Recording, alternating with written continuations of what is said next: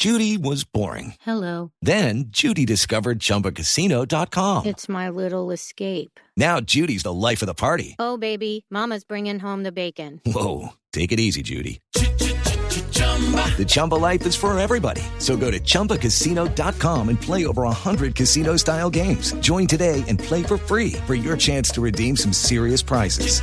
chumba ChumbaCasino.com. No purchase necessary. Void where prohibited by law. 18 plus terms and conditions apply. See website for details.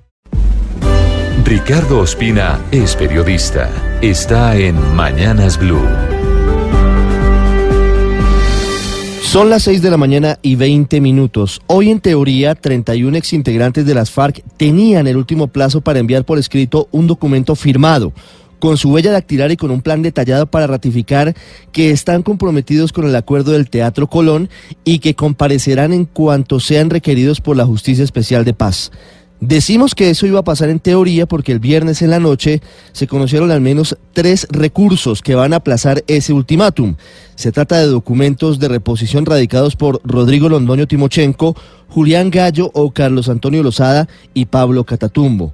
Los alegatos fueron presentados ante la sala de reconocimiento de verdad, que fue la misma que el pasado 13 de septiembre tomó la decisión de pedir una ratificación por escrito a quienes fueran los principales jefes de las FARC cuando era una guerrilla, de que efectivamente van a seguir apostando por la paz. Entre los argumentos que presentan Timochenko, Lozada y Catatumbo está una supuesta violación al debido proceso e incluso señalan que este no es el momento procesal para solicitar informes tanto de aporte de verdad y reconocimiento de responsabilidad.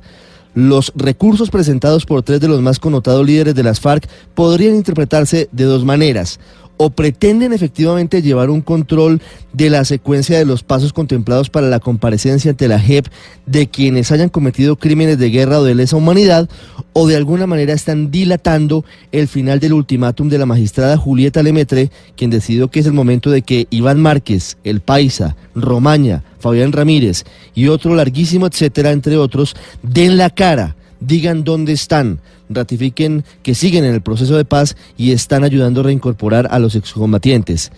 Si se trata de esto último, no sería un buen mensaje para el país, porque ya llegó el momento de las definiciones y de saber quiénes están en la legalidad y quiénes van de nuevo a incorporarse a la guerra y por lo tanto se someterán a la persecución del Estado.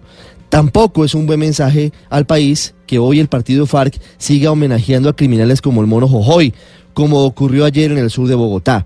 Si bien podría pensarse que es un sapo más para tragarse en medio del acuerdo de paz, los colombianos deberíamos ponernos de acuerdo para no hacer apología de criminales de guerra, ni de izquierda, ni de derecha, ni de la guerrilla, ni de la fuerza pública, ni de los paramilitares. Es una buena forma de cerrar el ciclo de violencia que nos carcome.